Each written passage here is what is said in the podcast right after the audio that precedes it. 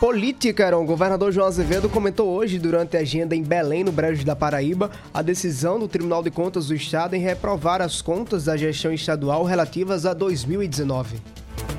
Existe dentro do Estado há 30 anos uma coisa chamada codificados. Aliás, existia, porque eu fui o governador que acabou com o codificado no Estado. Entretanto, quando eu cheguei em 2019, ainda tinha codificados. E o Tribunal de Contas entendeu que não deveria considerar os codificados, que são médicos, enfermeiros, que nós pagamos os salários.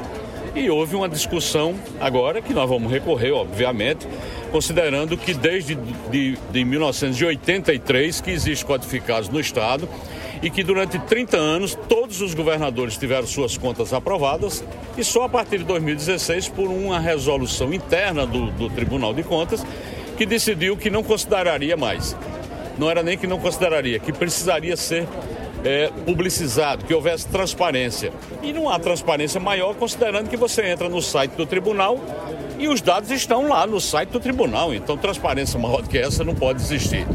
Então, eu acho que é uma questão de interpretação, nós vamos recorrer. Estou muito tranquilo com relação a isso, afinal de contas, o grande mal que existia nessa relação espúria que era dos codificados, eu, como governador, acabei e não posso, evidentemente, ser punido por isso.